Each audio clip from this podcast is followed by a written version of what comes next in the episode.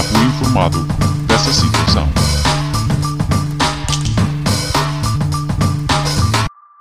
Olá.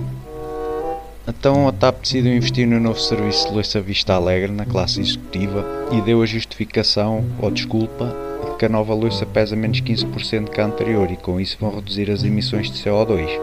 Numa altura em que anda meio mundo a passar dificuldades financeiras e eu estou meio preocupado com o vírus, realmente o mais importante são as emissões de CO2. Mas também acho que em viagem executiva deve ser bem tratado. Já os trabalhadores, que se fodam. Entre 800 a 1,2 milhões de euros, que é quanto o Estado vai injetar ou já injetou na companhia, achava eu que era para pagar ordenados e manutenções a aviões, afinal não. É que se fosse isso era descabido, mas se é para comprar serviços de luxo, quem sou eu para criticar? É que realmente se eu fosse um gajo com dinheiro a viajar em executiva, para mim fazia toda a diferença ao serviço de loiça. Por exemplo, se for da Spala, até parece que o chá sabe a mofo. A companhia dá ainda a justificação que a substituição de louça de bordo é um processo corrente porque se parte muito. Então se parte muito, vamos comprar da cara porque a ordem é rica. É pá, ao menos comprassem de alumínio, como fazem os coteiros, e aquilo dura uma vida.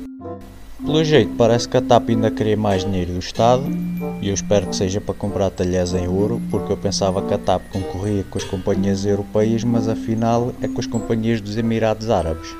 Isto faz lembrar a comunicação social a levar ajudas do Estado porque estavam a passar mal devido à pandemia e depois a Média Capital, que é dona da TVI e foi o segundo grupo que levou maior ajuda, vai buscar a Cristina Ferreira por 250 mil euros por mês.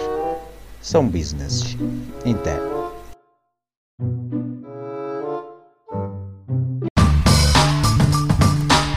Já fui informado dessa situação.